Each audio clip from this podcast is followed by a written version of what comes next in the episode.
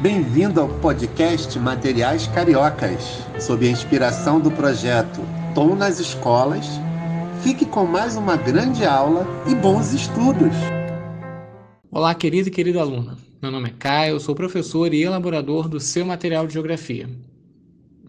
Afinal, como será que áreas tão grandes como as de bairros, de estados ou até mesmo de países conseguem caber dentro de um mapa?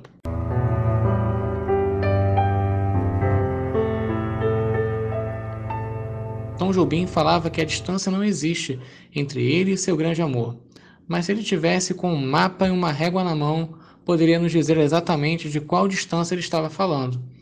É sobre essas distâncias, que podemos medir em um mapa, que vamos falar neste podcast. Para conseguirmos colocar tudo o que queremos em um mapa, seja numa folha de papel ou na tela de um celular, precisamos fazer uma redução das dimensões reais, ou seja, fazer uma espécie de miniatura da realidade. Essa diferença entre o tamanho real e o tamanho dos objetos representados em um mapa chamamos de escala cartográfica. Mas veja, não é apenas nos mapas que isso acontece.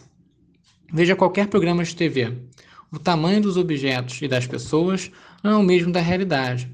Pelo fato da televisão ser menor, tudo que está sendo transmitido nela também diminui. Você gosta de desenhar ou é que nem eu que só fa sabe fazer aqueles bonecos de pauzinho? Seja lá qual for a sua habilidade para desenhar, uma coisa é certa: você vai ter que usar uma escala para fazer esse desenho. Faz uma experiência. Desenhe qualquer objeto maior do que a folha que você está usando para desenhar. Dá um pause nesse podcast que eu te espero. Vai lá. E aí, terminou? Agora pega o seu desenho e coloca ao lado desse objeto. Ficou menor. Então, é essa redução que chamamos de escala. Agora que você já sabe o que é uma escala, vamos voltar aos mapas. Eles usam a mesma técnica que você usou no seu desenho. Como os elementos presentes no espaço geográfico não cabem em um mapa, nos seus tamanhos reais, é necessário fazer uma redução. No caso dos mapas, chamamos essa escala de cartográfica. Mapas de áreas menores, como de bairros ou de ruas, são capazes de representar com mais detalhes, indicando a localização de árvores, casas, ruas e outros estabelecimentos. Existem mapas que podem trazer ainda mais detalhes. Sabe a planta de uma casa? Pois é, aquilo também é um mapa, só que é um de um espaço bem específico. Então consegue trazer muitos detalhes, como as portas, janelas e até localização de móveis.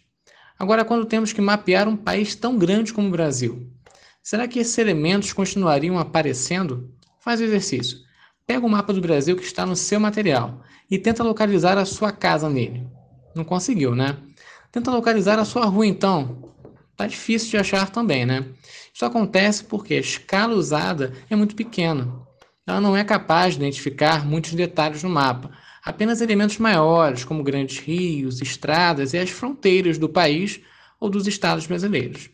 Agora você deve estar se perguntando: legal, já sei o que é uma escala e como ela é usada nos mapas, mas como faço para calcular as distâncias que estão sendo representadas nele? Eita, lá vem matemática. Surta não.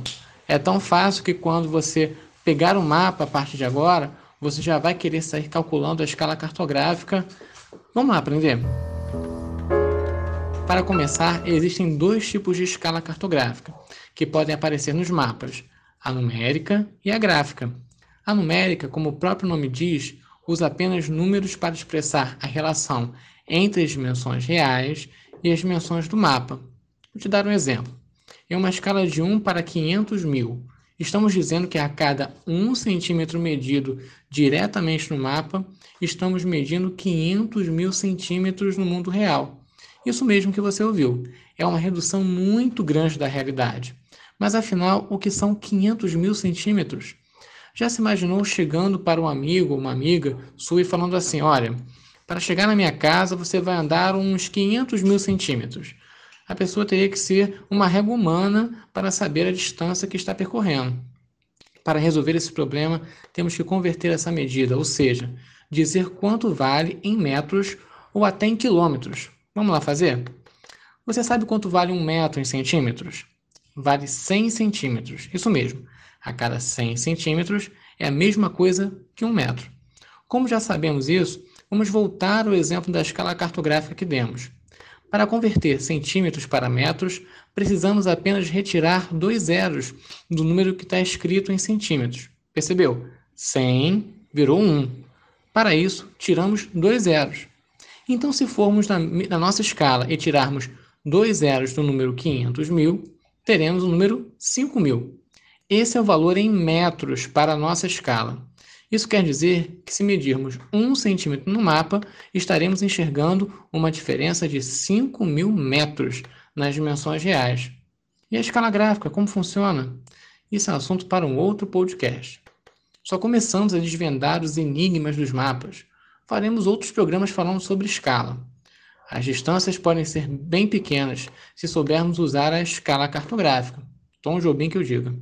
E aí, o que achou desse nosso encontro? Espero que tenha gostado. Toda semana vamos estudar aqui um assunto relacionado ao nosso material. Fique em paz e com muita saúde para você e toda a sua família.